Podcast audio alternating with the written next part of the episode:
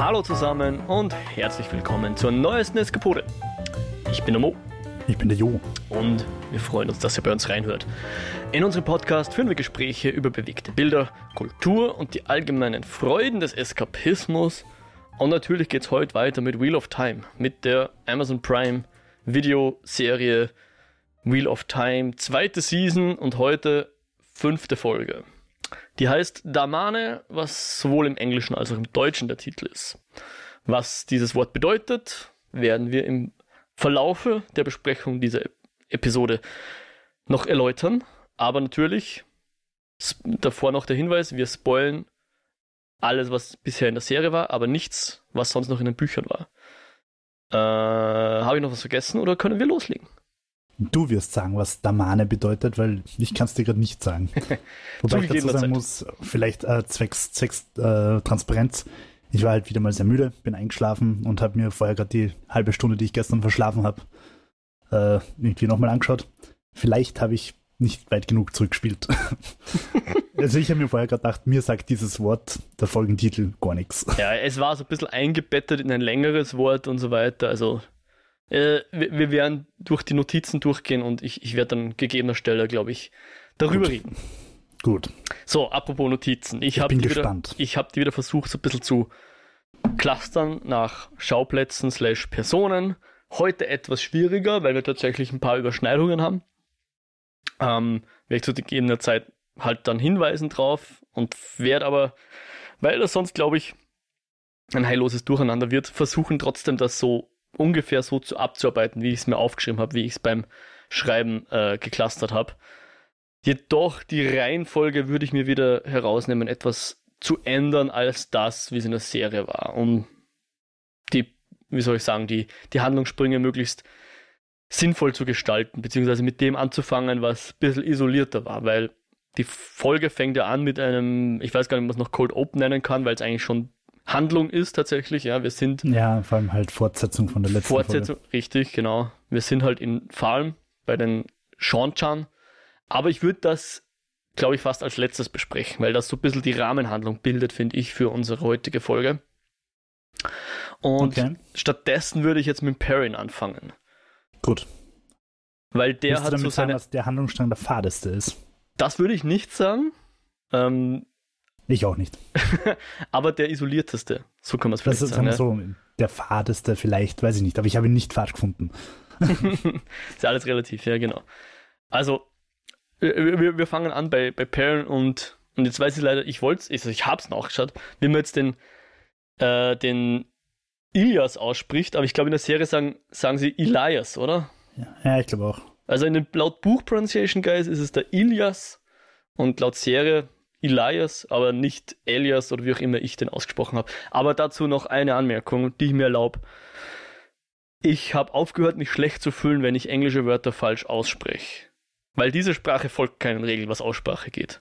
Also ich, ich weigere mich, mich von irgendjemandem beschämen zu lassen, weil ich ein Wort in einer Sprache falsch ausspreche, bei dem ein Wort gleich geschrieben werden kann. Und nur aufgrund der Past oder Present Tense wird es anders ausgesprochen. Ich rede von dem Wort read zum Beispiel. Ja. Die Vergangenheitsform wird genau gleich geschrieben, aber anders ausgesprochen. Also Stimmt, kann das mir niemand erklären, dass es hier stringente Regeln gibt, die es zu befolgen oder die es zu lernen gilt. Und wenn man die befolgt, dann kann man alle Wörter aussprechen. Nein, man muss pro Wort wissen, wie es aussprochen gehört. Besonders bei ja, Namen. wobei, wobei ich da zur Verteidigung des Englischen sagen muss, dass das Deutsche schon auch seine Absurditäten hat. Also warum ich zum Beispiel Spiel SP schreibe, aber Schatz SCH. Also ich könnte das jetzt linguistisch aufdröseln, aber runtergebrochen ergibt es einfach null Sinn. Mag Also, sein, aber ich glaube, du weißt zumindest, dass es nicht Spiel heißt. Außer du bist irgendwo im Norden Deutschlands. Mittelhochdeutsch. Ja, genau. Ja, oder, ja. Lassen wir die Spielereien und fahren wir fort. Zurück zum Sperrin, ja genau. ähm, der hat so ein bisschen einen Austausch mit, mit Elias oder Ilias, wo halt Perrin wieder so fragt, was jetzt ist mit meinen Augen und so weiter, wären die dann auch so wären wie deine? Und er sagt, ja, ja, besser früher als später, weil mit unseren scheiß menschlichen Augen siehst du ja nix. Freu dich drauf, wenn du endlich Wolfsaugen hast und ab jetzt bist du nie wieder allein, weil wir sind jetzt ein, ein Rudel und so weiter und Aber sind sie dasselbe Rudel schon, oder? ich würde schon meinen. Ich, ich glaube, das ist. Ich, so hätte, glaube ich, der äh, Elias nicht gesagt, aber mir kommt vor, er redet vom der Wolfsheit als Ganzes vielleicht sogar. Ach so, Keine alle Ahnung. Wölfe sind so ein Rudel. Äh, ist jetzt nur meine Interpretation. Ich sage nicht, dass das äh, das ist, was die okay. Serie sagt. Aber, okay, gut. Ähm, aber ja, die drei, also Ilias, Perrin, der Hopper und die anderen Wölfe sind jetzt jedenfalls mal, würde ich sagen, ein Rudel. Äh, beziehungsweise wie der, wie der Ilias sagt, jedenfalls nicht alle Menschen. Also weder die Frau von Perrin, die tot ist, noch die, seine Freunde, noch der Loyal, noch sonst irgendwelche Leute. Das sind definitiv nicht sein Rudel, behauptet er. Ähm, und das will halt der Perrin nicht so einsehen oder widerspricht dem Ganzen. Ähm, aber ja, der Elias sagt dann wieder so, ja, you can't run from that. Also you, you, du kannst nicht von dem weglaufen, was du bist. Ja. Und Aber wenn ich was in 27 Teilen Fast and Furious gelernt habe, dann, dass Familie einfach nicht unbedingt mit Blut zu tun haben muss. Ja, das, das ist schön, ja. Genau so ist es. Es reicht, wenn es einen wie ein Diesel gibt, der sagt, wer Familie ist. Familie ist, mit wem du dein Corona teilst. Also ich rede jetzt von Ungefähr, den Viren, ja. nicht von den Viren. Beides. ah, naja, jedenfalls kommt der Perrin mit Entsetzen drauf, dass der Elias, Elias, Elias, Elias, dass der ihn in die falsche Richtung geführt hat, nämlich keinesfalls nach Falme und der Karawane nach, sondern zurück, wo sie hergekommen sind. Sie sind wieder in dem Dörfel, wo sie damals überfallen wurden, äh, in Attuans Mill. Ähm, was dem Perrin überhaupt nicht taugt und er möchte eigentlich wieder umdrehen. Aber geht dann trotzdem zuerst nach Attons Mill. Ich hab's, muss ich zugeben, nicht verstanden. Also er wollte eigentlich wieder seine Freunde retten, aber zuerst geht er mal nach Attons Mill. Ja, habe ich auch nicht verstanden. Vielleicht will er heute nicht unter freiem Himmel schlafen oder sowas. Er geht jedenfalls dorthin, ja. Ähm, Elias geht nicht mit, aber der Hopper verfolgt ihn noch so ein Stück, bevor er dann äh, irgendwo so kurz bevor es dann in, in Mensch-Territorium geht, kurz bevor der Perrin ein Boot steigt, um zu dem Dorf zu fahren, sagt er dann, hey, warte hier auf mich, ich komme zurück.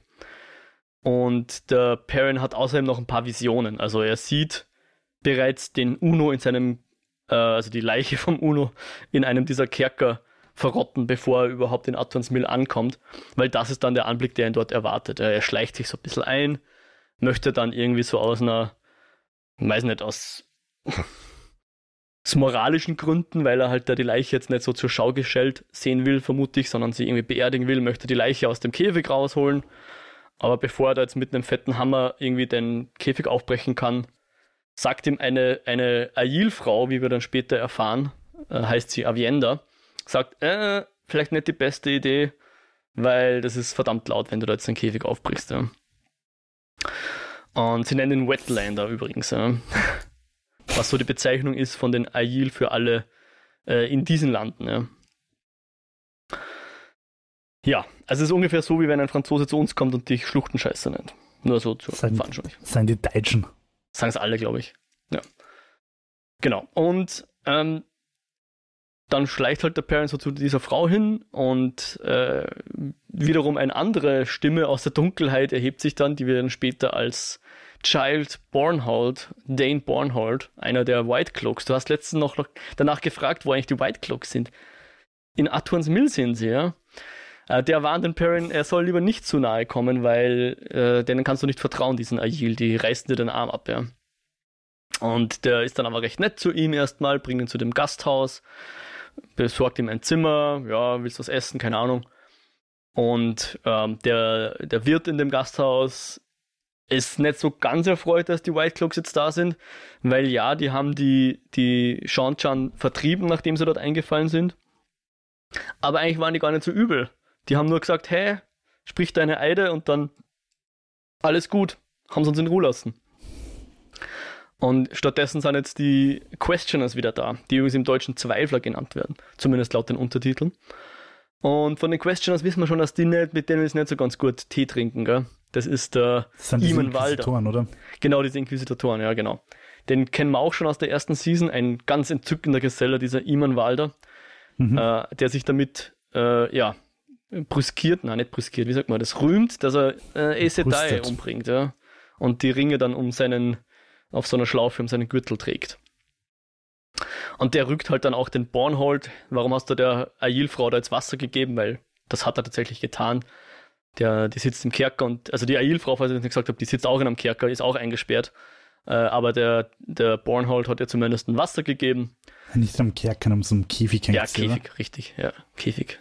Schaut ziemlich ungemütlich aus, wo es nicht aufrecht stehen kannst, wo ja, es irgendwie drin, drin sitzen musst und ja, vermutlich kriegen sie ja nicht wirklich Essen. Äh, alles nicht so schön. Wir haben so eine Situation schon mal in diesem komischen äh, Steinbruch Minendorf gesehen. Da war aber die Leiche eines einer mhm. Ail oder eines Ail-Manns, Frau, ich weiß jetzt nicht, was es damals war, da drinnen.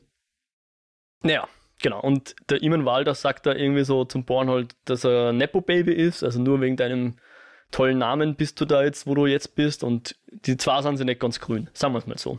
Also auch innerhalb der White Cloaks ist nicht alles eitel Sonnenschein, weil äh, es gibt halt unterschiedliche Gruppierungen. Wir haben die Questioners und wir haben sozusagen die unter Anführungszeichen normalen White Cloaks und die sind ja auch nicht ganz grün. Ja, da sieht man wieder, wie komplex und cool das Ganze ist. yes. Ähm, ja.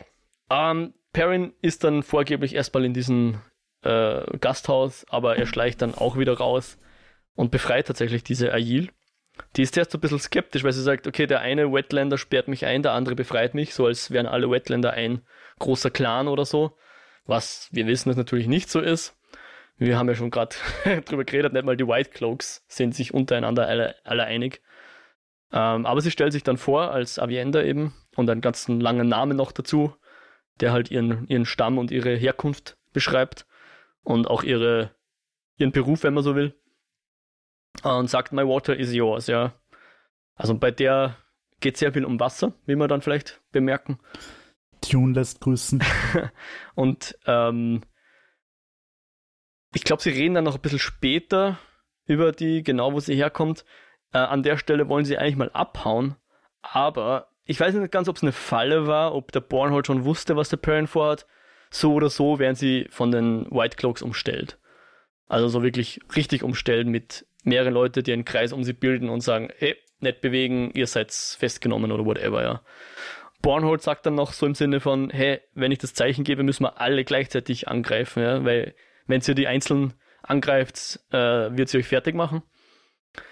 Perrin stellt sich dann noch vor die Avienda, aber die findet das eher lustig, dass, dass der sie beschützen will. Wir lernen dann auch, dass sie ziemlich gut alleine klarkommt, was den Kampf betrifft, selbst gegen eine numerische Überlegenheit.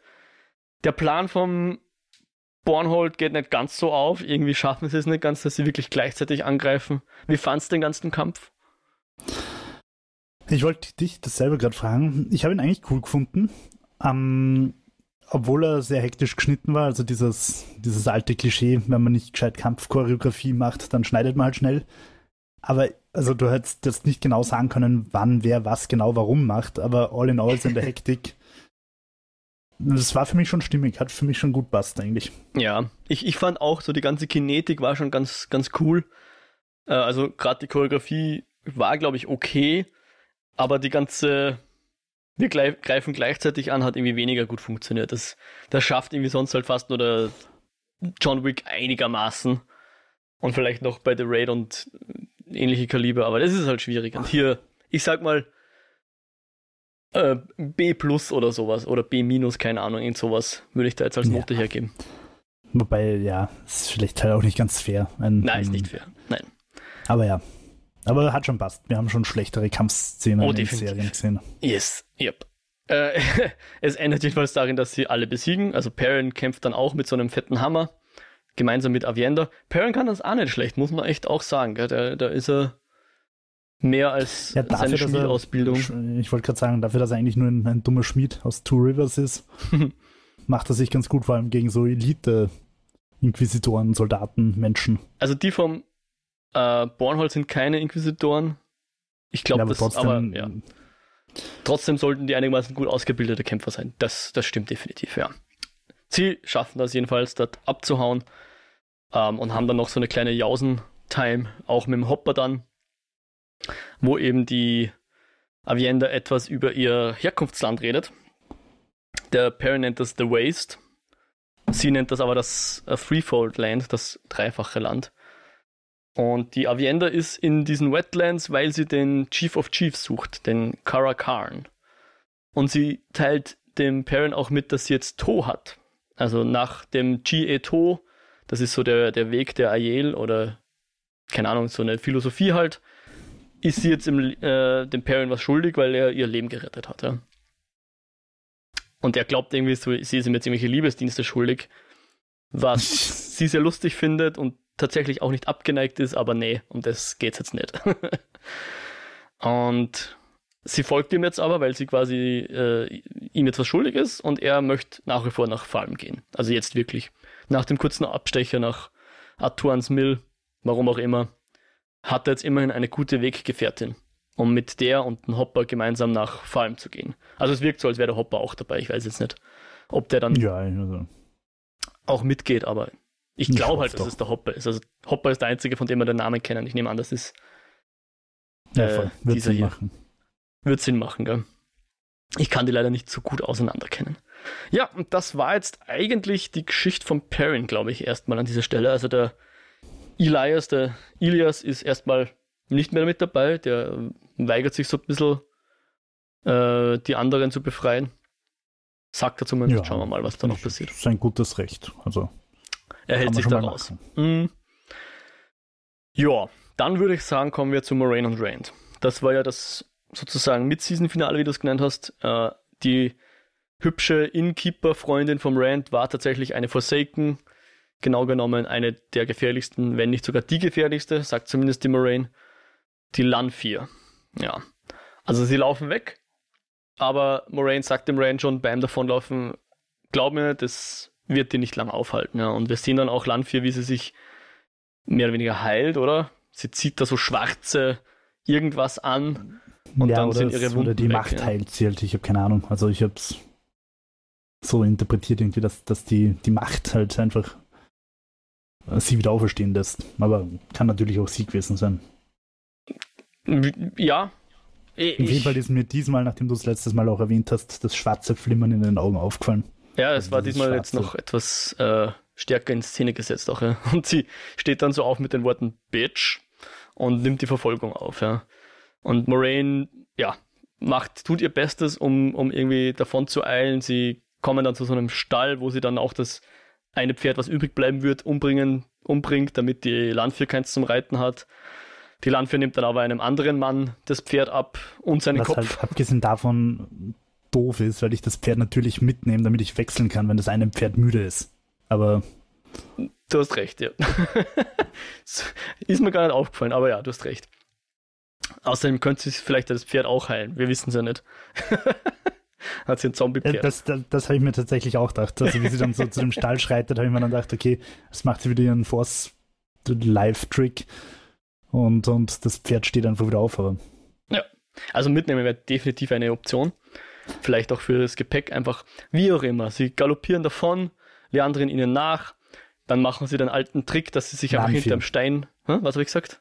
Leandrin. Äh, Landvier, danke. Leandrin kommt erst später. Dann machen sie den alten Trick, dass sie sich hinter ein, äh, einen Stein verstecken und auf einen anderen Stein einen Tunnel aufmalen, in den dann Landvier reinkracht. Nein, das nicht, aber sie verstecken sich hinter einem Stein, Landvier rauscht vorbei und bis die dann draufkommen wird, dass sie nichts mehr verfolgt, also dass die Landvier einfach dahin reitet, ohne jemanden zu verfolgen, hoffen sie sich schon einen gewissen Vorsprung herausgearbeitet zu haben.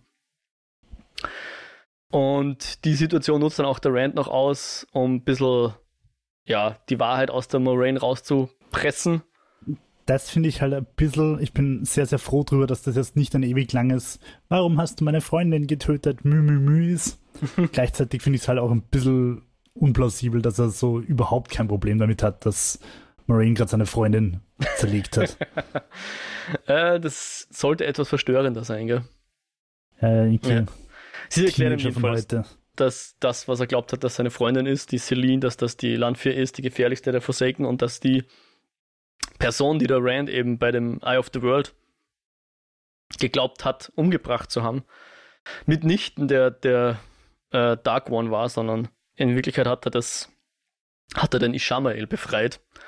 Und der Ishamael wiederum hat dann äh, die Landvier befreit, ja, und ist wohl dabei, oder vermuten sie zumindest, dass der jetzt die anderen Forsaken befreien wird, ja. Und wenn er das schafft, dann ist alles im Arsch. Genau, dann, dann sieht Moraine auch keine großen Hoffnungen, dass sie das letzte Gefecht äh, gewinnen werden. Ja. ja, die Landvier kommt dann früher oder später zu dieser Stallmeisterin, mit, die sie damals mitgenommen haben, wie sie die Pferde mitgenommen haben. Die äh, dort nicht sitzen würde, wenn sie einfach noch das zweite Pferd auch noch mitgenommen hätten. ja. Weil dann könnte die einfach bis nach, weiß nicht, wohin auch immer, nach Tavalon galoppieren. Ja. Und ähm, Landvier sagt dann noch so, sie ist beeindruckt davon, dass sie diese Stallmeisterin als Köder verwendet. Ganz schön rücksichtslos eigentlich. Ähm, immerhin schneidet sie der nicht den Kopf ab, sondern näht ihr nur den Mund zu. Keine Ahnung, sicher ein Upgrade, oder? Beides nicht angenehm, aber. Ja. Ich glaube, es soll einfach nur zeigen, was sie kann. Also, oder mehr ja. oder weniger, dass sie offenbar alles kann. Ja. Genau. Das und sind jetzt halt Force-Tricks, die wir bis jetzt noch nicht kennen. Ist richtig, ja.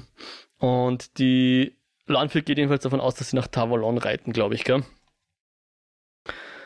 Wohingegen die Random. Nein, nein, ich glaube, zu dem Zeitpunkt hat sie erst kapiert, dass sie austrickst worden ist und dass die überall sein können.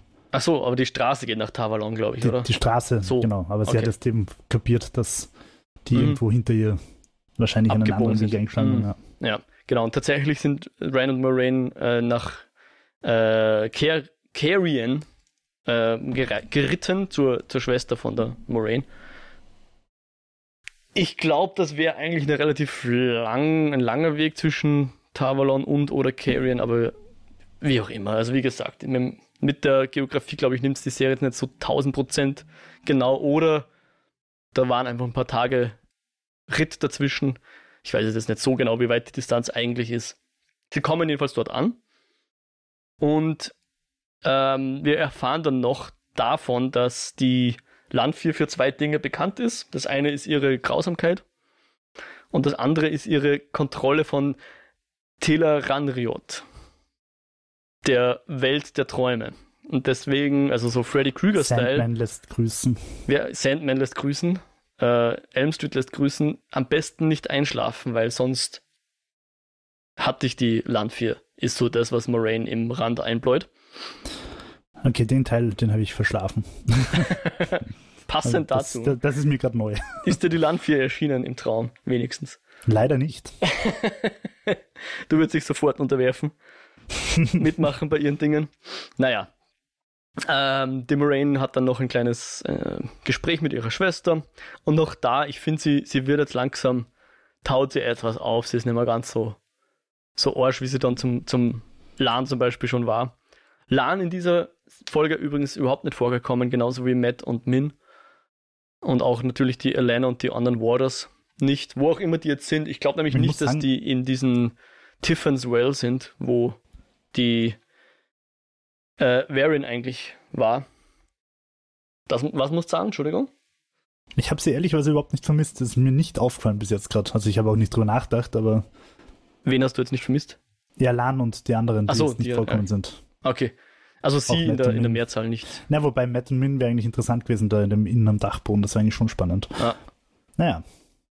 Ja, wird, und wird wohl kommen. Wir lernen dann auch Moraines Neffen noch kennen oder halt den, den Sohn von der Anvir, der ja, wie wir wissen, die Königin heiraten wird. Die Königin Galdrian äh, von äh, Carrion. Und ja, sie Moraine besorgt dann noch ein bisschen Proviant und fragt nach Pferden und Quant für einen Rand und so weiter und haben eigentlich vor, dass sie einfach weiterreiten, so schnell es geht, mit den besten Pferden, die die äh, Schwester auftreiben kann. Die wahrscheinlich würde auch, um Carrion zu beschützen, oder? Ja, wahrscheinlich schon, ja. Wo auch immer Wobei die Moraine und der Rand sind. trotzdem einfach durchkommt und Unheil anrichtet. Ja. Ja. Ah, genau, aber aus dem Plan wird dann nichts, weil sie sie reden dann miteinander, Moraine und äh, Anvir, weil Moraine halt, ich will nicht sagen, eine Panikattacke hat, aber halt ziemlich am Zahnfleisch schon dahin ist, ja. kreit. Sie ist natürlich auch so müde und fertig und weiß nicht was. Aber und, ist sie nicht, will sie nicht auch nicht schlafen, weil sie Angst vor Landvier hat, oder? Ich glaub's, weiß jetzt nicht, aber sie, sie glaube, will vor allem den Rand beschützen, weil sie sagt ja auch dann später, dass sie beim Rand ja, sitzen wird und nicht schlafen wird. Ja. Man muss sich ein, auch noch vorstellen, sie ist ja zum Rand schon, äh, zum Rand schon hingehetzt, ja. Während Rand ein schönes Airbnb-Wochenende gehabt hat mit der Celine, ja, hat Moraine ihn erst finden müssen und dann noch dahin reiten müssen und dann gleich weiterreiten müssen. Also die hat schon einiges mitgemacht, ja. Die war jetzt immer unterwegs und gehetzt und ja. Und hat dann so ein bisschen ein Gespräch mit der Anvir, fand ich eigentlich ganz nett und Anvir kann hier so ein bisschen die große Schwester mimen und ihr mal einen Tipp geben oder zumindest den Tipp zurückgeben, den damals Moraine immer gegeben hat und das fängt dann bei der Moraine so ein bisschen zum Rattern an und sie denkt dann eigentlich, ist das Wegreiten wirklich das Beste? Die beste Möglichkeit, die sie haben? Weil braucht der Rand eigentlich meinen Schutz überhaupt? Müssen wir wirklich fliehen? Ja, Was ist da jetzt also eigentlich? Der Tipp war, um das kurz zu wiederholen, du sollst dich fragen, ist das wirklich so? Bist du dir 100% sicher, dass genau. etwas wirklich so ist? Und das ist auch tatsächlich bei diversen Achtsamkeitsgeschichten in unserer Welt immer wieder so der Tipp, wenn es dir irgendwie schlecht geht, dass du dir das anschaust und sagst, hey, ist das wirklich so? Oder bei Therapie oder was auch immer. Ganz um, ähm, ohne Zweifel. Also ganz ohne Zweifel kannst du dir wirklich 100% sicher sein, dass der Sachverhalt so ist, wie, wie er gerade in deinem Kopf ist, vor allem wenn man in so einem Teufelskarussell einfach drin ist, wo man immer rauskommt selber. Ähm, in dem Fall habe ich den Tipp ehrlicherweise, also ihre Schlussfolgerung dann nicht ganz nachvollziehen können. Der, der Tipp ist gut, den finde ich wirklich sinnvoll, kann man auch wirklich in der echten Welt immer wieder anwenden. Aber dass sie dann so sagt, ja, na, du hast recht, eigentlich kann ich drauf scheißen, eigentlich kann ich den Bur einfach entscheiden lassen, was er macht. Ja, ich glaube, die Frage war dann, ist der Rand wirklich in Gefahr? Um das geht's ja, weil die ähm, ja, Landwehr will ja den Rand so, gar nicht so, umbringen. So interpretiert die, die, die Moraine, aber ja. ist, ich finde, die Frage ist nicht, ob Rand in Gefahr ist, die Frage ist, ob die Welt in Gefahr ist und die Welt ist sehr in Gefahr, wenn der Dragon böse wird. Ja, das mag sein, ja. Also ich, habe ihre Schlussfolgerung falsch gefunden. Hm, okay. Ja, und wir haben dann, ich, ich habe das jetzt an dieser Stelle hier platziert, aber könnte auch in eine andere Storyline reinpassen. Wir sehen dann nämlich, wie Rand tatsächlich schläft. Neben Ishamael. Aber es löst sich dann auf in, aha, es ist gar nicht Rand, es ist äh, Landwirt, die so tut, als wäre sie Rand. Ishamael durchschaut das aber relativ schnell. Ähm, und äh, Landwirt sagt uns, ja, sie wartet halt, bis der Rand einschläft. Ja. Sie, es wirkt nicht so, als wäre sie jetzt tatsächlich ähm, unterwegs, als würde sie den irgendwie nachhetzen, sondern sie wartet jetzt einfach, Rand muss irgendwann schlafen und dann hole ich ihn. Ja. Und bis dahin, ja, besucht sie halt mal einen Ishi und, und schaut so, was der so treibt. Ja. Ein bisschen austauschen, über Pläne sprechen. Genau. Sie, sie nennen dann auch die anderen Forsaken. Ich habe wieder mal nicht mitgezählt, aber. Ja, sie nennen nicht alle. Halten, ja, sie sagt irgendwas, zwei Brüder, dann noch irgendwen. Genau, also sie sagt, ähm, also es geht eigentlich darum, warum äh, Ishmael der Auserwählte ist, zu dem Genau, und warum spricht. er Lanfir dann auch aufgeweckt hat. Als erstes, ja, glaube ich, war auch noch. Und warum der Dark Lord nur zum Ishi spricht, genau, du hast recht. Und generell war der Ishamal gerade dabei zu erklären, dass, dass sie immer beschuldigt werden, die Welt zerstört zu haben und so weiter. Aber es hat auch niemand dann die Scherben aufgehoben, wie er sagt. Ja. Sie sind immer noch Schwerter und Könige also sprich Sword and Sorcery irgendwie, das, die sind immer noch im Mittelalter, wenn man so will. Hätten ja auch mal was machen können aus der Zeit, aus den letzten, weiß nicht wie lang, tausend Jahren, seit die Welt und um Anführungszeichen zerbrochen ist, ja. Zeit haben sie nicht genutzt, mein so der Ishamel. Und genau, die anderen Forsaken, die erwähnt werden, namentlich sind äh, Mogidian, wahnsinnig, Grendel, Idiot, und die Jungs, die nicht mal unter Compulsion einen Plan umsetzen könnten, also unter Zwang einen Plan umsetzen könnten, ja. Und wir haben auch hier nochmal diese philosophische Interpretation, dass das Rad gestoppt werden muss, damit endlich das Leiden aufhört, ja. Weil das ist ja das, was die Dark Friends wollen, das Rad stoppen, ja? oder brechen oder wie auch immer. Ja? Kommt eigentlich, also, oder das muss das nicht sagen, aber mich würde jetzt interessieren, warum eigentlich die Dark Friends, vor allem halt da die Forsaken, warum die unsterblich sind offenbar. Weil die sind ja offenbar nicht reborn wie der Dragon, der einfach im, im neuen Zeitalter beim neuen Zyklus wiedergeboren wird, sondern die Forsaken scheinen da ja irgendwie einfach drüber zu hüpfen, von ja, einem die, Zeitalter ins nächste. Die wurden gebannt und jetzt sind sie wieder frei, ja.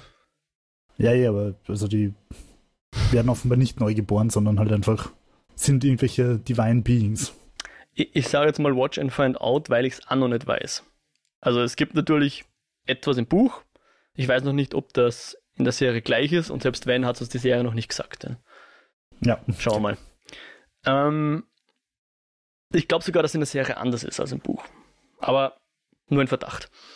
Genau, und, und dann gibt es doch noch die Frage, warum jetzt Land 4 und äh, der Ishi, glaube ich, sagt so, weil du den Drachen willst, ja. Wie, wie ist er denn Weil ich weiß, so? was du ja. willst. Genau, weil, weil ich, weiß, was du willst. willst. Richtig, danke. Und die Land 4 sagt dann so, er ist weicher, also more soft und nicht so, nicht so stolz und er lehnt seine Macht ab. Also vergleicht ihn halt mit, dem, mit der letzten Inkarnation, wo er wohl etwas machthungriger war und stolzer und auch härter. Ja. ja. Und was auch interessant ist, dass quasi dasselbe mm, Being, also der Dragon, halt, keine Ahnung, in zwei verschiedenen Zeitaltern unterschiedlich ist. Ja, weil einmal ist er halt auch von einem Hirten aufgezogen worden, vom Tam. Und ein anderes Mal, ich weiß nicht, was der erste, also der vorherige Drache, wie der auf äh, erzogen wurde. Wahrscheinlich etwas anders. Ja, und äh, auch die, die äh, Mädels werden erwähnt, also die jungen Frauen, die äh, Nynaeve und die Egwene. Wo der Ishamael so meint, der eine, äh, die eine sehnt sich nach der Macht und die andere fürchtet sich davor oder fürchtet die Macht. Was würdest du schätzen, wer es wäre? Die Queen ist die, die sich sehnt. Und die Nynaeve ist die, die sich fürchtet. Ja.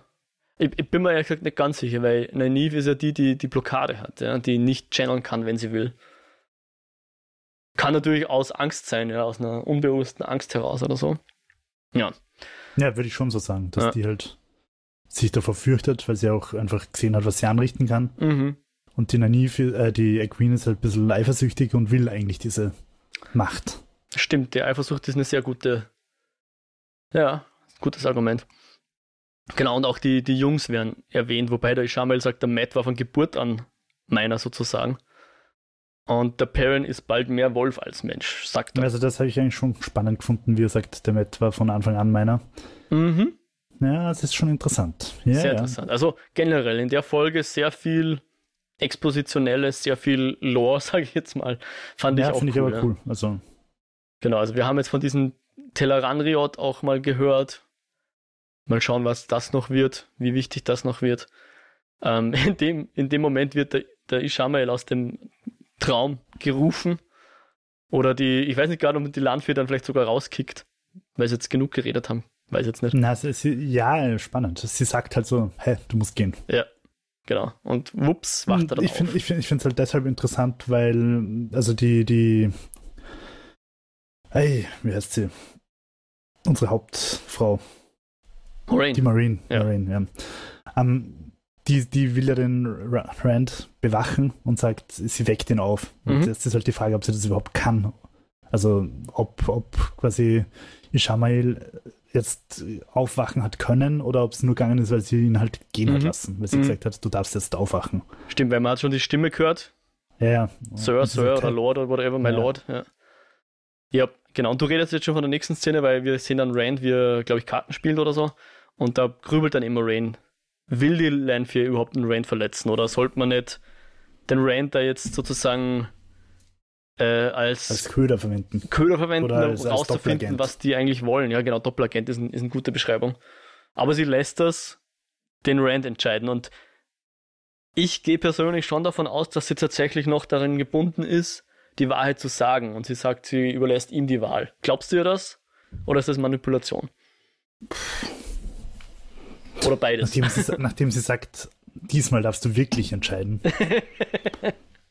Wie könnte man so eine Aussage nicht glauben? Ähm, na, passt schon. Ja. Rand sagt dann noch, dass er glaubt, dass schon da irgendwas echt war zwischen ihm und Celine. Mhm. Celine. Also, dass Celine wirklich auch verfallen ist und nicht nur er ihr. Ja, und vor allem, wir erfahren ja dann auch noch ein bisschen Backstory über die.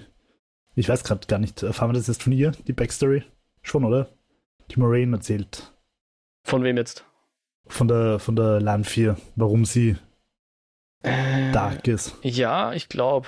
Ja, Ich glaub, er, er, ja. erwähnt das mal. Ich glaube, das habe ich irgendwie mir nicht runtergeschrieben. Oder es kommt später. Aber erzähl ruhig mal. Passt eh Ja, das, rein. das halt die. Boah, ich hoffe, dass ich jetzt nicht wieder meinen 4 Minuten Bonusclip. nein, nein, da war was. Ja, ja. Um, also die, die, ich glaube, die Moraine sagt halt dann so zu ihr, äh, zum Rand, naja, die Lan 4 ist erst dark geworden, nachdem der Dragon sie sitzen hat lassen. Genau, also sie war Sie zuerst in halt den Dragon verliebt, bevor der dann wen anderen geheiratet hat. Ja. Ja. Richtig. Sehr gut. Danke. Ich glaube, das haben wir tatsächlich vergessen aufzuschreiben. Ähm, Rand macht dann jedenfalls mit und sagt, okay, riskieren wir es. Ich wahrscheinlich ist er auch so müde, dass, dass, dass er das einfach machen will. Ich schlafe jetzt ein. Fun Fact übrigens, wie wir sie wegreiten gesehen haben, also wie die, wie die Land 4 hinter ihnen hergeritten ist, Ja. glaube ich, dass ihr, oder habe ich mir einbildet in der Szene, dass ihr Make-up dünkler geworden ist, so ein bisschen. Aha. Nicht, also am Anfang als Celine hat sie jetzt relativ neutrales Make-up. Ja. Also so Daily Business. Und jetzt war es schon so ein bisschen dunkler. Und da habe ich mir schon gedacht, haha, sie wollen uns jetzt quasi über das Augen-Make-up sagen, wie böse sie ist. Und das wird dann eben in der Szene erst getoppt noch. Weil Also- sie dann halt wirklich, also schon im Traum im Ishamael ja. und dann halt ganz am Ende, weil sie dann halt wirklich so komplett evil Smoky Eyes oder was auch immer hat. ja. Burnt Eyes irgendwie, So. ja. Voll. Vamps. Ja, genau. Und das ist dann die letzte Szene, die wir, wo wir den Rand noch sehen, wie er an so ein Rad gebunden ist. Und Das sehr Conan-mäßig ist. er in irgendeiner Wüste oder so ähnlich. Ja, hat mich sehr an Conan erinnert, alles. Und davor sitzt die Landführer auf irgendeinem Thron oder so ähnlich, oder? Und sagt Ja. dann irgendwie so, endlich bist Doyle. Finally. Ja, ähm, ich muss sagen, hat mich echt angefuckt, dass die Folge dann aus war. Also ich habe so richtig gemerkt, eigentlich hätte ich erst richtig Bock weiterzuschauen. Das ist doch cool. Das ist doch immer ein schönes Das Zeichen. war nach der letzten Folge schon so. Also äh, ich muss, also die, die Rand-Story ist eigentlich für mich gerade so die, die spannendste. Soll sie wahrscheinlich auch sein, weil er doch irgendwo der Hauptcharakter ist. Obwohl natürlich nichts ohne die, die rundherum funktioniert, aber von, von dem, was mich momentan gerade packt, ist wirklich die Land 4 Rand-Story eigentlich am interessantesten. Okay. Okay. Dann würde ich jetzt erstmal zu Varin gehen, die jetzt tatsächlich so ein bisschen ihr eigene POV Ähm. hat in dieser Folge.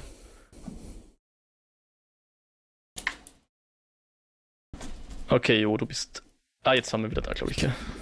Ja, wir haben gerade einen kurzen Aus. Sorry ja, dafür. Ich, ich werde, glaube ich, nicht rausschneiden. Ich, ich entschuldige mich kurz. ja. äh, wir, wir setzen jetzt wieder ein bei der Varin. So. Ja. Also die Varin hat diesmal zum ersten Mal so ihr eigene POV gefühlt. Also wir sehen jetzt wirklich Szenen, wo sie die Hauptfigur ist, wo sie ihre Agenda verfolgt. Ähm, sie kommt nämlich nach Tavalon und geht zu ihren alten Freundinnen, hätte ich gesagt, zur Jessica und zur Naomi. Bringt, glaube ich, was zum Trinken mit. Ähm, die beiden fragen dann, hey, wie geht's mit der Geschichte der Welt nach der Zerstörung? Also na, äh, History of the World After the Breaking oder irgendwie so. Das ist nämlich das Buch, was sie sozusagen im Ruhestand in diesen Tiffin's Well äh, eigentlich schreiben wollte oder eigentlich schreibt. Ja? Also sie ist, du hast es glaube ich damals eh vermutet, was so ihr, ihr, ihr Status ist. Sie sagt hier, sie war in Ruhestand, ja. Retirement irgendwie dort. Und jetzt ist sie aber zurückgekehrt und fragt nach diesen starken Novizinnen. Gerüchteweise gibt es da sehr mächtige Novizinnen, ja. Und sie besucht dann die Sheriam, die ist ja die Chefin von den Novizinnen oder die Zuständige und sagt, hey, ich würde gerne mit der Egwene und der Nynaeve reden, findet die aber nicht. Ah ja, die Elaine übrigens auch nicht. Die ist immerhin Daughter Air, also eigentlich ein VIP hier. Wäre es wahrscheinlich gescheiter, wir wissen, wo die alle sind. Whoopsie Daisy, peinlich. Und die Sheriam, ich weiß nicht, wie hättest du gelesen? Wie reagiert die Sheriam drauf, dass da drei Novizinnen nicht da sind, wo sie sein sollten? Beziehungsweise Nynaeve ist keine Novizin mehr, aber dennoch, sie sollten eigentlich wissen, wo die sind.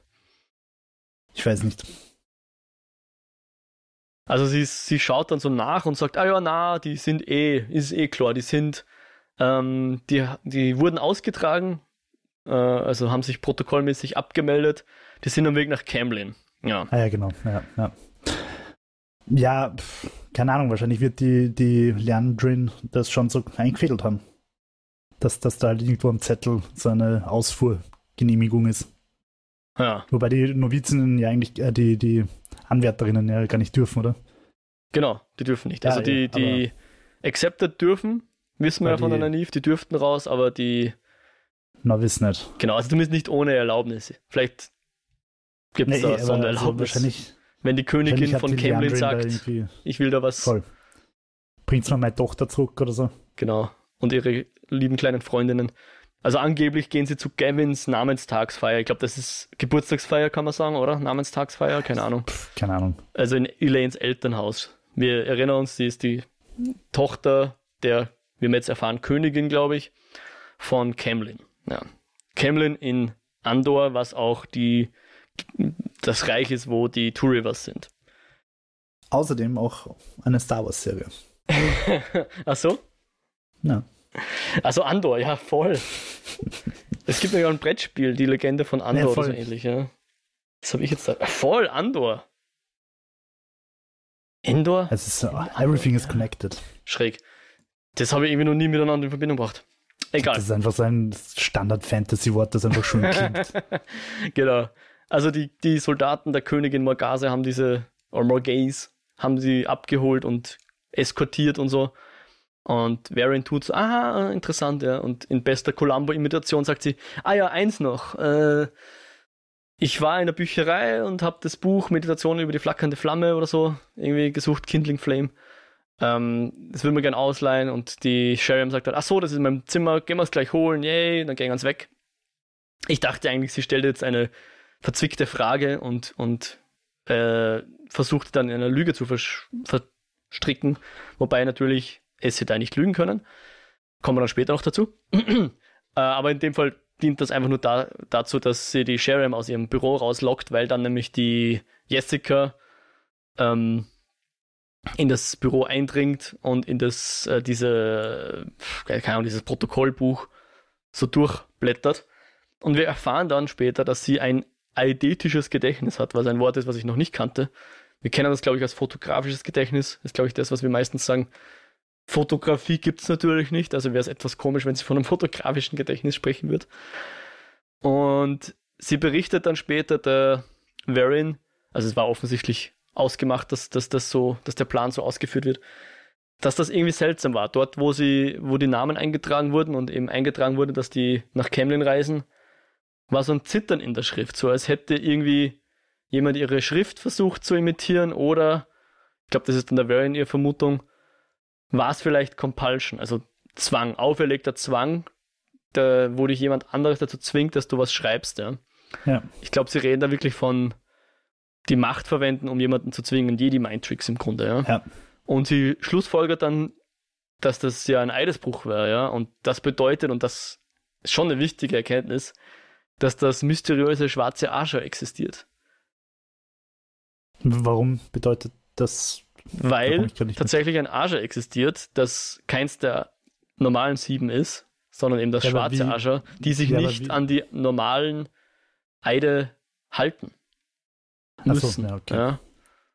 Also die Dark Friends unter den Aes Sedai sind sozusagen dieses schwarze Ascher. Natürlich nicht offiziell, aber inoffiziell. Aber offenbar gibt ihnen der, der, der Kodex des schwarzen Ascher die Macht, die Regeln der anderen Aschers zu über wie auch immer hacken. Ja, genau. Also zu den Regeln kommen wir dann später noch. Ähm, aber ich möchte noch mal erinnern, du hast mich am Anfang gefragt, was bei diesen sinistren Treffen, ob das vielleicht ein lila Ring war, den wir da gesehen haben und so weiter. Er war offenbar schwarz. Dürfte dann wohl schwarz gewesen sein, ja. Was natürlich wahrscheinlich nur, wenn ich zum Treffen komme, mache ich den schwarz und wenn ich wieder weggehe, dann mache ich ihn wieder in die andere Farbe. Ja, Würde ich mal meinen, den werden sie nicht offen herumtragen. Wobei er sehr schwer, also ich, ich, äh, ich nehme an, der, der Braunen ist auch relativ dunkel, also da ist es, muss man aufpassen, dass man das jetzt nicht verwechselt. naja, und dann äh, entschließen sie eben, dass, dass sie jetzt alle ähm, na, Schwestern rausfinden, die in letzter Zeit den Tower verlassen haben. Und sozusagen Schnitt auf Leandrin, also nicht ganz, aber später hat dann die Varian noch ein Gespräch mit der Leandrin. Aber die Leandrin hat ein super Alibi. Sie bringt frischen Spargel aus einer Region, wo der nur jetzt aus dem Machfeld. und nur dort wächst, genau das mysteriöse Lande der Machfelde.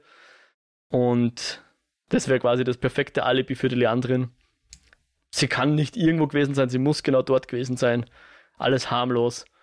Und die Varian erzählt dann, ja, aber es gab da einen Angriff auf den Camlin-Konvoi und so, ah, war wirklich, ja, wirklich arg, ah. Ja, schauen wir mal, wie das noch weitergeht. Also Varian ist da etwas Zählt auf der das Spur. eigentlich als Lüge? Ich zucke Nein. mit den Schultern, ich Nein, hebe ist meine es- ist es- Augenbrauen. Ist es eine Lüge, wenn, wenn ich ah, wirklich sa- frag quasi? Ja.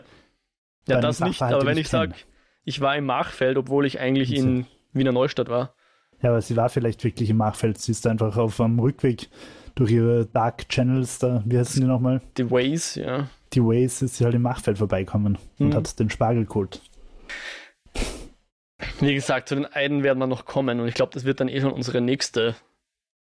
Wir gehen jetzt genau dahin, das passt perfekt. Das wäre sowieso der nächste. Also, ich glaube, die Varian-Geschichte ist jetzt fertig. Detective Varian ist on the case, ist so ein bisschen mein Gefühl. Ja, voll. Sie hat, sie hat, ihr Blick war schon so, da ist was Aha. im Busche. Ja, ja, genau, ja. Also Varen hat auch Schluss gefolgert, dass da Leute gibt, die sich nicht an diese Eide halten müssen. Irgendwas ist da faul. Ja.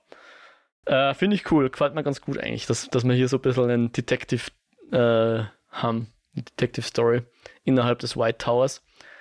Aber genau, die Eide. Also, wir sind nämlich jetzt bei der Leandrin, die, wie du schon gesagt hast, die Ways verwendet.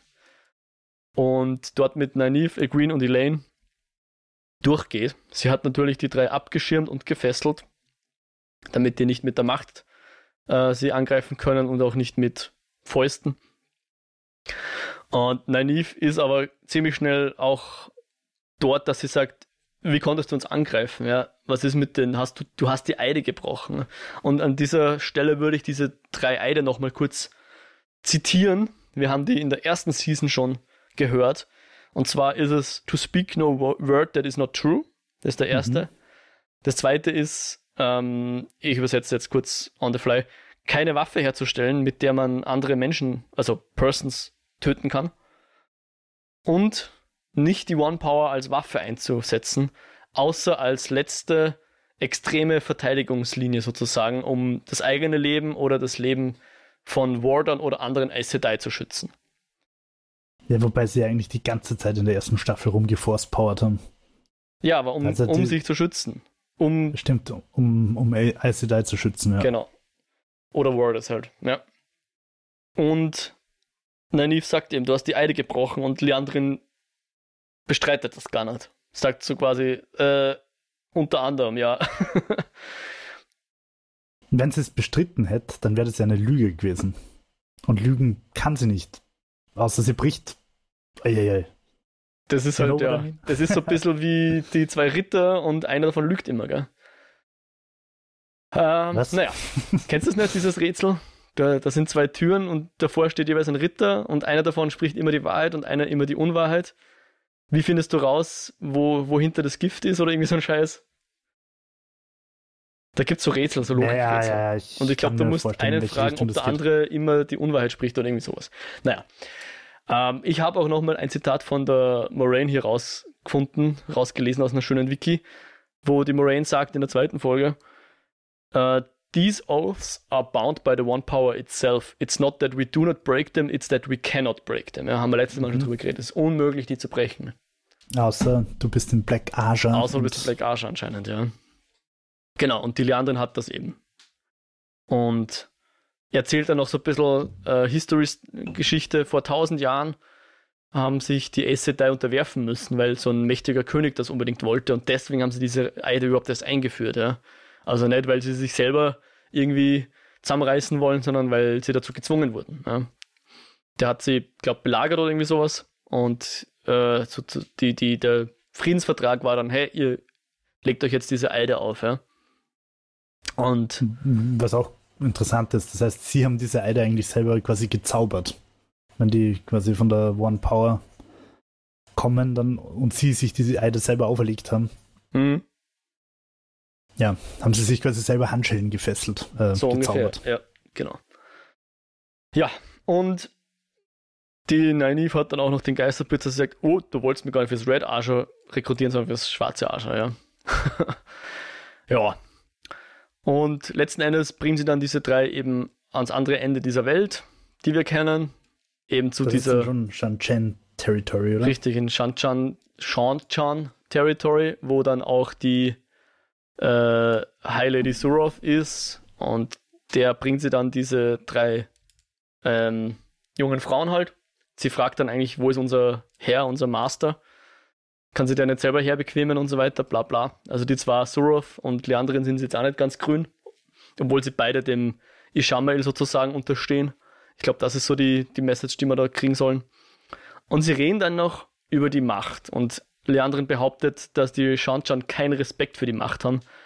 Und das, was sie den Frauen antun, ist abscheulich. Ja? Die Surov sagt so, au contraire, mon frère, wir haben voll viel Respekt für der Macht. Äh, bei euch ist es quasi so, Ladida, Lotterie, Geburtslotterie, wer hat die Macht, wer hat sie nicht, Pech gehabt, du hast sie, also darfst du jetzt mächtig werden. Und bei uns muss man quasi eine Ausbildung machen. Also diese Suldam, von denen sie redet, die, ähm, die werden lange ausgebildet und früher oder später werden sie dann äh, lenken sie diese Marat Damane, Marath Damane oder wie auch immer man das jetzt ausspricht. Und das sind jetzt diese Damane, von denen sie redet, ja. Und also die, die Goldschnuller. Die Channelerinnen werden an die Leine genommen, ja. Und das geht's. Und die Sorov sagt so ein bisschen, ich freue mich schon, wenn, wenn ich dir. sind die Damane, oder? Genau, die Channel, Channel, also Channelerinnen sind die Damane. Die und die haben dieses Halsband. Und die Suroth würde am liebsten jetzt gleich der Leandrin auch so ein Halsband umlegen, ja. Und die Leandrin will natürlich das Gegenteil haben, dass die Suroth irgendwann vor der, vor der Leandrin knien muss, ja. Und Leandrin haut dann auch ab und so als letzte kleine Spitze gegen die Suroth befreit sie die drei äh, Frauen von ihren Fesseln und vermutlich auch von ihrem Schild. So gibt es ihnen quasi so ein bisschen die Möglichkeit, dass sie sich jetzt selber verteidigen können schlüpft dann in das Waygate. Wir wissen dann, sie geht wieder nach, nach zuerst ins Machfeld und dann in White Tower, wird dort auf Varian treffen. Aber wir bleiben natürlich bei den, bei den Frauen jetzt, weil die versuchen dann abzuhauen. Ja. Also sie wurden jetzt befreit, netterweise sozusagen, auch wenn es natürlich nur ein, eine Verarsche gegen die Suroth war. Und die drei versuchen sich zu verteidigen und. Naja, so wie sie gesagt hat, falls du so lange lebst, habe ich eigentlich schon irgendwie den Eindruck gehabt, dass sie eigentlich fast hofft, dass die Naiv da jetzt wieder mal Bomben- und Granatentrick macht und einfach alle wegfegt. Aber Naiv genau. rennt. Yep. Genau, weil sie kann, glaube ich, in dem Moment jetzt nicht channeln oder so. Und die drei laufen weg und es schaut auch so aus, als hätten sie, sie hätten sie es geschafft, aber Egwene wird geschnappt. Ja. Kommen wir dann später noch dazu. Wir bleiben jetzt kurz bei Nin und Elaine. Ähm, weil die schleichen sich dann in diese Stadt, die wohl in der Nähe ist, und versuchen, glaube ich, Equine zu finden. Aber ja, tun wieder so ein bisschen rum, äh, bantern, wer jetzt da hier das Sagen hat und welchen Plan sie jetzt folgen, aber letzten Endes werden sie von einem mysteriösen, von einem mysteriösen Mann äh, niederge, nicht geknüppelt, aber irgendwie außer Gefecht gesetzt. Wir erfahren dann aber später, dass das der Warder von einer gelben Aes Sedai ist, von der Rhymer. Ja. Und dass sie mehr oder weniger gerettet wurden vor sich selbst, weil die Soroth hat schon Beschreibungen rausgegeben, dass die zwei gesucht werden. Also früher oder später hätten sie die sicher geschnappt. Und sagt dann eben, ihr wisst eigentlich, was die Schauen mit Frauen machen, die channeln können. Ja. Und wir erfahren es jetzt gleich. Wir erfahren es jetzt gleich, aber ich würde noch mal kurz zurückspulen an den Anfang der Folge. Weil wir haben ja jetzt, wie gesagt, das war so ein bisschen die Rahmenhandlung, wir haben jetzt hier den großen neuen Schauplatz Farm. Wir erfahren, das ist an, auf Thomas Head, das ist so diese Halbinsel. Und Thomas Head war tatsächlich was, was, was schon mal so ein kleines Easter Egg war, wie die Warren von diversen Prophezeiungen geredet hat. Ja, da war Thomas Head eine davon, dass dort was passieren wird. Und okay. es schaut ja auch danach aus, weil da ist jetzt die riesige Flotte von den Shanchan, die liegt vor Thomas Head, also vor Farm. Und wir kennen, wir lernen jetzt auch noch den Oberbefehlshaber kennen, nämlich den High Lord Turak, dem wohl die Suroth tatsächlich unterstellt ist, auch wenn sie ein bisschen aufmüpfig ist und sich nicht an Befehle hält, wie wir erfahren. Ähm, hier sehen wir so ein bisschen die Machtdynamiken von diesen Shanchan, also die Suroth muss selber sprechen. Normalerweise hat sie da diese Alvin, die sozusagen ihr Mund ist oder ihr für sie spricht. Ähm, und sie muss sich selber verteidigen, was sie da jetzt aufgeführt hat. Und sie sagt, ja, hey, ich habe einen Ogier-Sklaven und äh, einen Shin Shinaren Lord hat sie gefangen und so weiter, aber offensichtlich war das nicht Teil des Plans, dass sie so schnell ins Landesinnere vordringen ja, und dort Dörfer überfallen.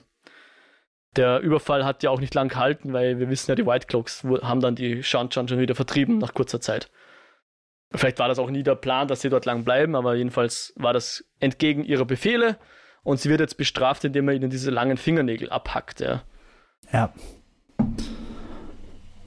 quasi, wo wir einfach erst sehen, okay, die Fingernägel bedeuten Autorität und keine Ahnung, bei den Jaxer musst du dir den Finger abschneiden, wenn du Charspot hast und da werden dir die Fingernägel abgeschnitten. Sehr cool an der Stelle finde ich das äh, Design von, von das Character Design, nämlich dass der, ich habe vergessen, wie er heißt, der Lord. Turak. Wie vorgesehen, der Turak, dass der quasi so äh, seine Rüstung über seine langen Fingernägel hat. Hast du das mhm. gesehen? Ja. Also der hat über den Fingernägeln so eine goldene Metallschiene noch. Genau, dass man eben nicht abhacken kann, ja. Oder halt, keine Ahnung, als Statussymbol, keine Ahnung. Ja. Habe ich aber ganz cool gefunden, einfach so als kleines Detail, wo sie sich wahrscheinlich schon was dabei gedacht haben. Yes, ja. Ist das im Und, Buch auch so beschrieben mit den langen Fingernägeln? Ähm, lass mich nicht lügen, aber ich glaube, da war, waren es Haare, glaube ich. Ja, äh, also da war das Statussymbol. Also wir haben gesehen, die eine hat immer so ihren Kopf halb rasiert und ja. die Suroth selber hat ja auch, ich glaube, links und rechts keine Haare oder so. Und das war, glaube ich, so das. Aber ich bin mir jetzt nicht mehr ganz sicher. Aber da, da gab es jedenfalls auch so nonverbale Hinweise, welchen Status du hast und so weiter. Sehr hm. wichtig in dieser Gesellschaft offensichtlich. Ja, und ähm, der Ishi ist irgendwie so halb da jetzt in dieser Gesellschaft drin und er hat jedenfalls noch ein schönes Geschenk für den Turak und überreicht ihm jetzt dieses Horn of Valir. Ja, also genau genommen überreicht es Paran Fane. Sehr nonchalant. Ich glaube, er pfeift sogar ein kleines Liedchen, als er davor ja, geht, voll. oder? Grinst wieder recht breit, bringt er das Horn of Valir dem Lord Turok. Und der Lord Turok wiederum, erfahren wir, ist, sieht sich selbst äh, als Verfechter des Lichts, ja. Er möchte die Welt vereinen, um das Dunkel zu bekämpfen. Was Ishamael und Sorov offensichtlich nicht wollen, aber das weiß wohl der Turak nicht.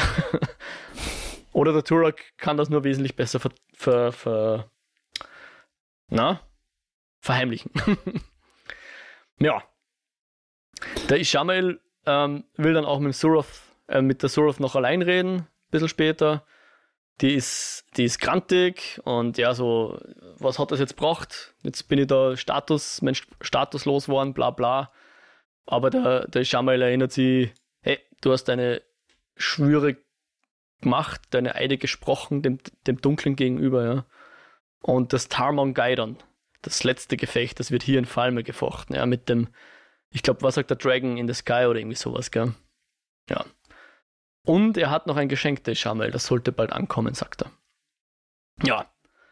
Und das ist dann eh, werden wir dann später erfahren, die Equine. Mhm. Davor haben wir noch eine kleine Audienz zwischen Turak und Ishamael, wo man nur so ein bisschen erfahren, dass der Ishamael wohl in dieser Shanchan-Gesellschaft irgendwann sich eingeschlichen hat. Ähm, und er laut, kann sich gar nicht erinnern, wo er herkommt. Ja, so genau. Ja. Ah, das ist so, so lange her. Ne. Und dass der Turak unterstellt mehr oder weniger dem Ishamael oder lobt ihn dafür, dass er die Omen gesehen hat, wobei der Ishamael ganz, ich glaube, das ist mehr so ein, äh, äh, wie soll man sagen, so ein Ritual, dass er das jetzt abstreitet. Na, ich habe doch nicht die Omen gesehen, das war doch die, die Emperors, wie sagt man da, die Kaiserin oder keine Ahnung, die Imperatorin, die hat doch die Omen gedeutet, ja. Die wir es doch noch nicht können, da haben wir ja drüber geredet, ob die High Lady die Imperatorin ist, aber nein, offenbar gibt es über, über ihr ist der Turok und über Turok ist noch diese Imperatorin. Ja, falls da nicht noch was dazwischen hängt. Aber definitiv ist Soroth bestenfalls dritte Hierarchiestufe. Ja. naja, jedenfalls hat sich der Ishamael mit diesem Horn äh, den Turak seine Aufmerksamkeit verdient. Also, also, Gentleman, you got my curiosity, now you got my attention. Richtig. Und er darf ihn um was bitten, das ist so die Belohnung dafür. Und der Ishamael, ganz äh, nobel wie er ist, sagt, ah, Du brauchst einfach nur das Geschenk von Suroth annehmen, dann sind wir quitt sozusagen. Also offenherzig quasi. Also sei nicht gleich bitchy, wenn sie ein Geschenk bringt, sondern nimm es einfach mit offenen Armen an. Jo. Oder denk zumindest drüber nach. Ja, genau. Und tatsächlich, ja, wir sehen dann später, wie Egwene vorgeführt wird. Und äh, es wird dann noch so von jemandem gesagt, äh, unsere Damane sagen, sie ist stark. Und dann heißt es an die Leine und dann wird ihr eben so ein, ja, so ein Halsband umgelegt. Ja, vorher gezaubert. Das kann sonst eigentlich nur Iron Man. dass er irgendwie so Tony Stark-mäßig Ja. Sachen aus dem Nichts produziert. Richtig. Und später dann noch Spider-Man und Peter Quill, aber auch, glaube ich, mit Iron Ja, Man eh. Technologie. Nanotechnologie oder so. Was weiß ich. Ja. Und ich finde ganz ehrlich, dass diese Nanotechnologie den Marvel-Filmen nicht gut getan hat. Das macht sie zwar spektakulärer, aber es macht das Ganze halt auch ein bisschen unglaubwürdiger, Superman-mäßig. Man kann alles nichts, bla bla bla, ja. Ja. Naja, und auf jeden Fall, in dem Fall habe ich es halt wieder so interpretiert, die können einfach unglaublich viel, die haben viel mehr Macht, als wir bis jetzt kennen. ja. Oder? Ist schon neu. Also sie haben definitiv ein paar Werkzeuge, die wir bisher nicht gekannt haben und die die, die, die äh, Leandrin zum Beispiel auch als ziemlich abscheulich empfindet. Ja. Weil tatsächlich ist es so, dass diese Shanchan die Challengerinnen eben an diese Leinen nehmen und das scheint nicht sehr angenehm zu sein, weil die Equine ziemlich in die Knie Krümmt geht sich, ja. ja, und Ah. sich krümmt. Und irgendjemand nimmt dann einerseits so eine, das schaut so aus, als wäre so eine Machtverbindung, gell? so Ja, Diese so luftigen so Fäden. Und dann hängen sie aber, glaube ich, symbolisch noch so eine richtige Hundeleine-mäßige Ja, Karabiner an, dass sie auch wirklich bildlich an der Leine ist. Ja.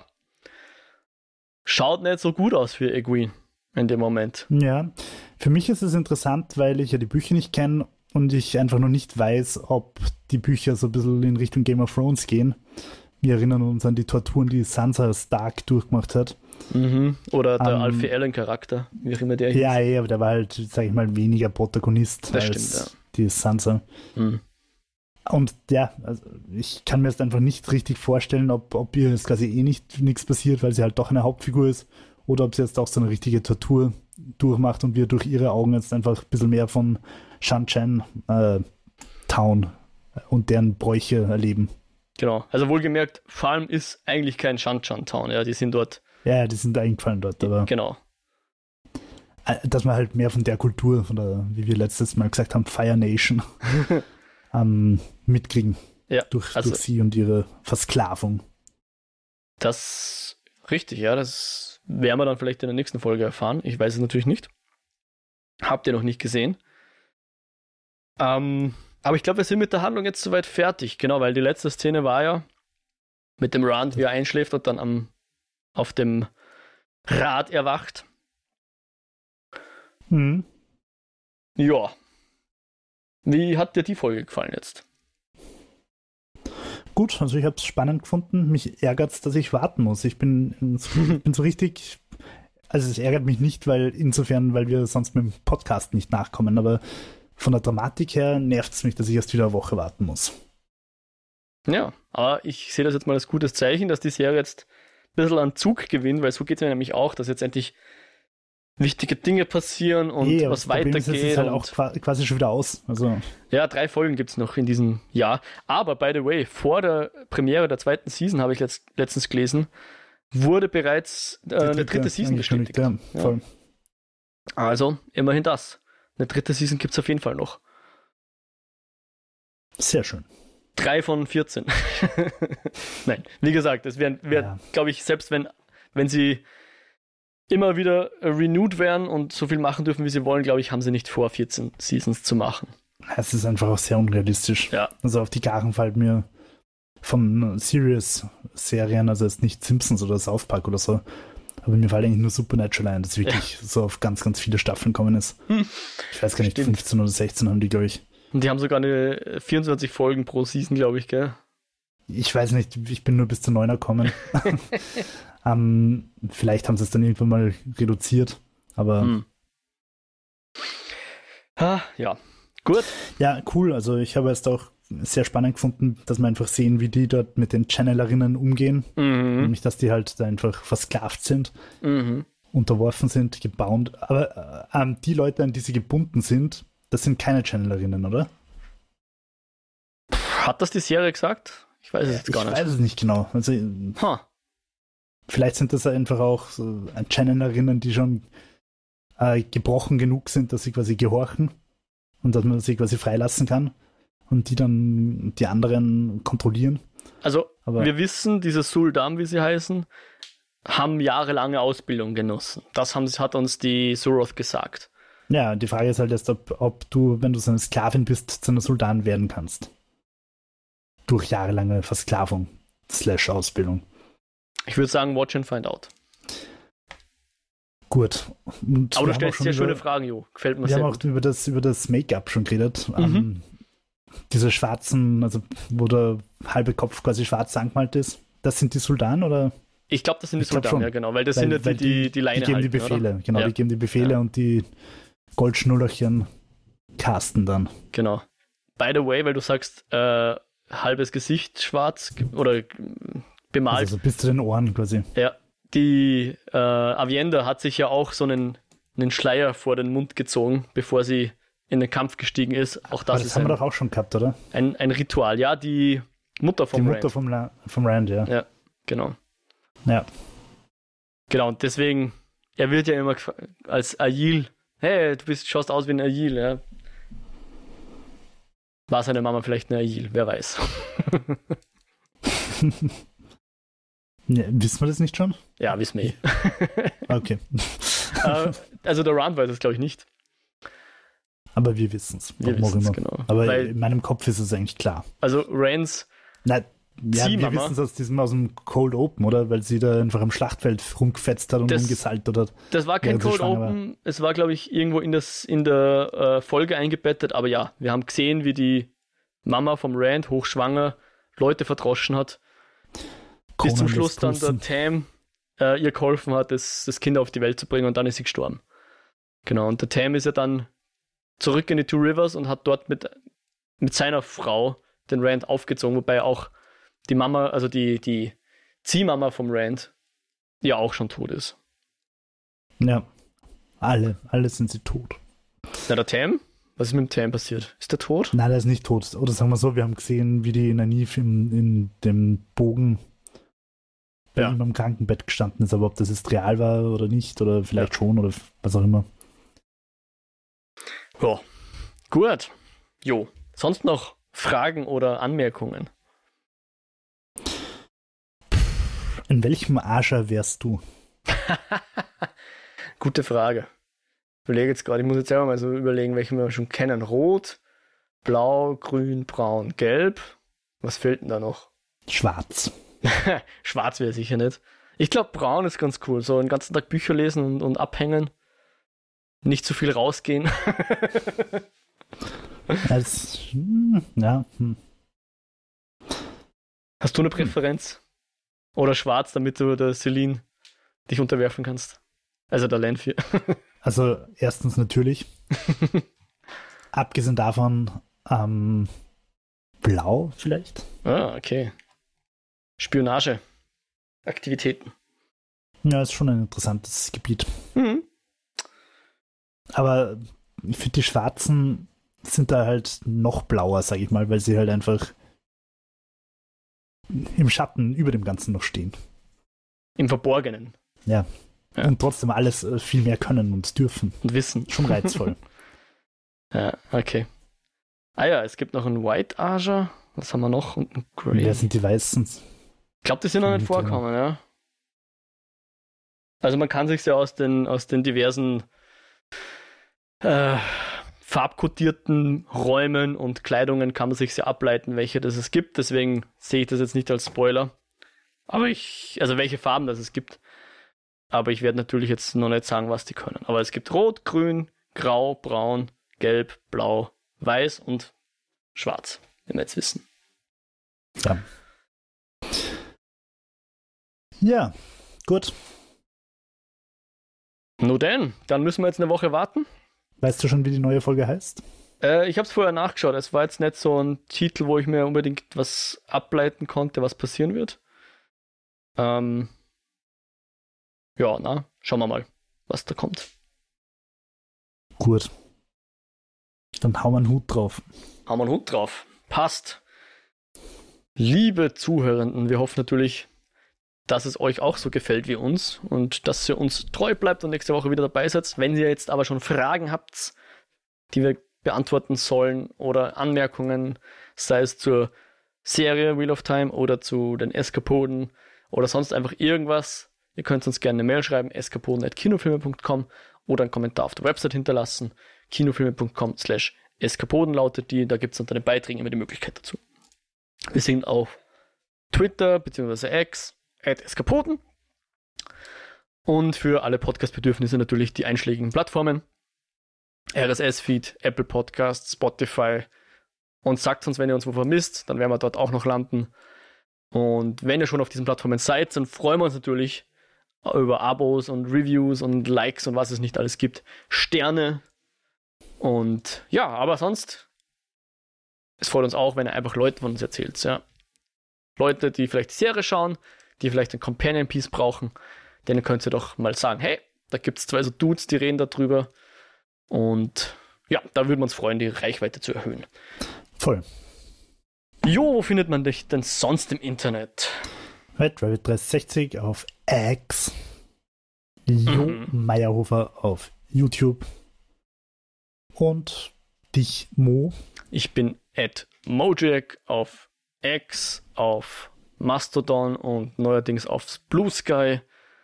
Uh, Und- Blue Sky. ich habe leider noch keine Invites, sonst hätte ich dir schon eins gegeben. Ähm, und ich weiß ehrlich gesagt auch nicht, ob das so wahnsinnig aktiv ist. Ich glaube, das war vor drei Monaten mal ziemlich aktiv, wo die ganzen Leute rübergewechselt sind. Aber keine Ahnung.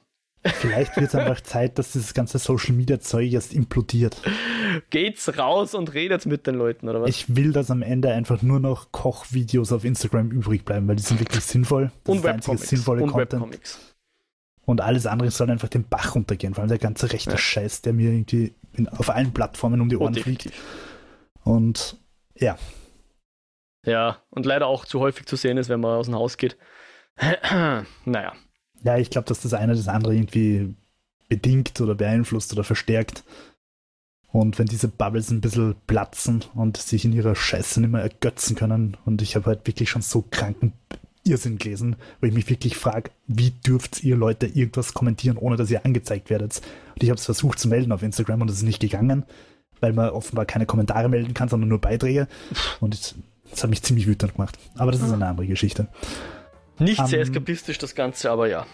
Es ist deswegen nicht weniger wahr. Leider. Äh, wo waren wir gerade am Abmoderieren? Ja, richtig, wer noch mehr von mir hören will, darf gerne ein Lichtspiel. Alles gut, Jo, alles gut. Darf gerne einen Lichtspielcast reinhorchen.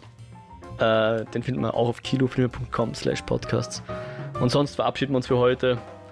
Hoffen, dass es euch gut geht, dass ihr nicht mit so viel rechten Mist konfrontiert werdet. Und hoffen natürlich, dass ihr beim nächsten Mal wieder dabei seid, wenn wir wieder nach äh, Andor und Tavalon und Farm zurückkehren und wo auch immer unsere Hauptfiguren sich dann gerade aufhalten. Und ja, passt auf, passt auf euch auf und macht es gut. Adios. Baba.